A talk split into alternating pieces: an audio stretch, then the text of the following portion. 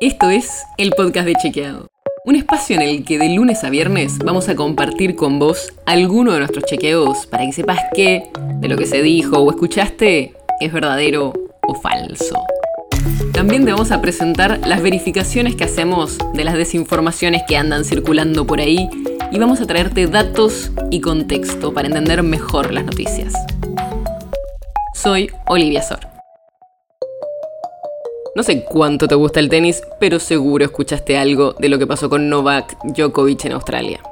El tenista serbio, que está primero en el ranking mundial, no pudo participar del Abierto de Australia, uno de los cuatro torneos más importantes del circuito profesional, por no estar vacunado. Y eso es algo de lo que él ha hablado. Por eso el gobierno australiano creyó que la continuidad de Djokovic en Australia hubiera tenido un grave efecto negativo en las directrices de salud pública y en los futuros niveles de vacunación. Y esto no empezó solo con Djokovic. A fines de diciembre se supo que una tenista rusa que tenía el esquema de vacunación completo publicó que no podía entrar a Australia por estar vacunada con Sputnik, una vacuna que no estaba aprobada por las autoridades australianas. En cambio sí le habían dado un permiso especial a Djokovic que no se vacunó y rechazó públicamente las vacunas contra el coronavirus.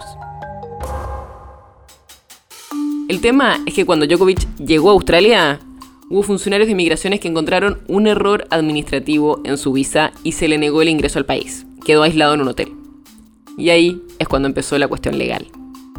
Los abogados del tenista lograron que no sea deportado en ese momento y entre otros documentos presentaron un certificado que mostraba que el serbio había tenido coronavirus 20 días antes, por lo que, según ellos, no necesitaría vacunarse. Lo que pasa es que en Australia las leyes migratorias le dan mucho poder al gobierno. El ministro de Inmigración está facultado para cancelar una visa si considera que la presencia de una persona en Australia podría suponer un riesgo para la salud, la seguridad o el buen orden del país, y la cancelación es de interés público. O sea, el ministro no necesita demostrar que la presencia de Djokovic es un riesgo, sino que podría serlo. Y ese fue el argumento central del gobierno australiano frente a la justicia. Finalmente, el ministro de Inmigración australiano canceló la visa de Djokovic y dijo que la conducta y la postura del tenista en contra de la vacunación podrían animar a otros a copiarlo porque tiene un muy alto perfil, es un modelo de conducta. Y la justicia australiana definió que la decisión del gobierno es legal dada la amplitud de los poderes que le dan al gobierno la ley de inmigración. El tema es, ¿qué implica esto para casos futuros?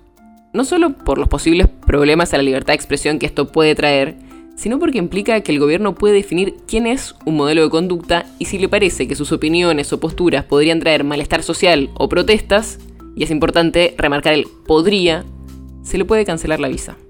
El caso de Djokovic es solo uno, muy conocido de algo que probablemente seguiremos hablando por un tiempo, quienes deciden no vacunarse.